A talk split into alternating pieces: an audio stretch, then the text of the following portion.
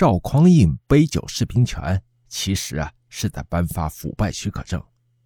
乍一看来，赵匡胤的杯酒释兵权好像很潇洒、很轻易，令人真的有那种谈笑间樯橹灰飞烟灭的感觉。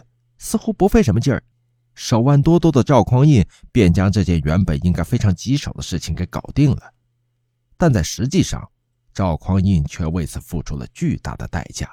从国家或民族利益的角度来看，应该说赵匡胤聪明反被聪明误，杯酒释兵权完全是他的一大政治败笔，是他一生中所犯的最大政治错误。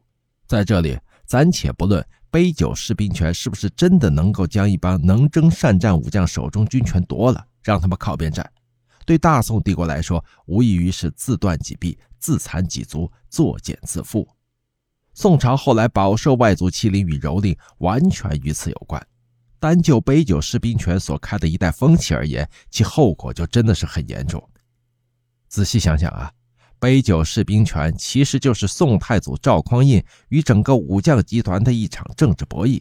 既然是博弈，作为博弈双方的任何一方，自然都不可能无本生利，不付代价。很显然。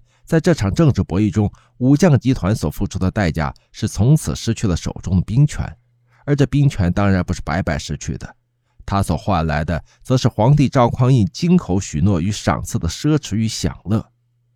据史料记载，在杯酒释兵权时，赵匡胤曾开导众武将说：“人生苦短，白驹过隙，众爱卿不如多集金宝，广置良田美宅，歌儿舞女，以终天年。”如此，君臣之间再无贤猜，可以两全。那这话的意思是再明显不过了。只要众位将领放下武器，不掌兵权，不再对他赵匡胤的皇位构成威胁，那么其他的一切都好说，想要什么都行。由此可见呢，赵匡胤在释兵权时表现得非常慷慨，当然是慷国家民族之慨。用《宋史·石守信传》的原话说，就是赏赖甚厚。给众武将开出了极为优厚的价码。咱们透过现象看本质啊，所谓的杯酒释兵权，说白了，其实不过是宋太祖赵匡胤以腐败换兵权罢了。从某种意义上说，杯酒释兵权不啻是赵匡胤给整个武将集团颁发的一张腐败许可证。由于有了皇帝亲自颁发的这张腐败许可证为庇护，所以从那以后，武将们都理直气壮地进行腐败。据史料记载，太祖的武将们几乎清一色的都是些贪财好色之徒啊。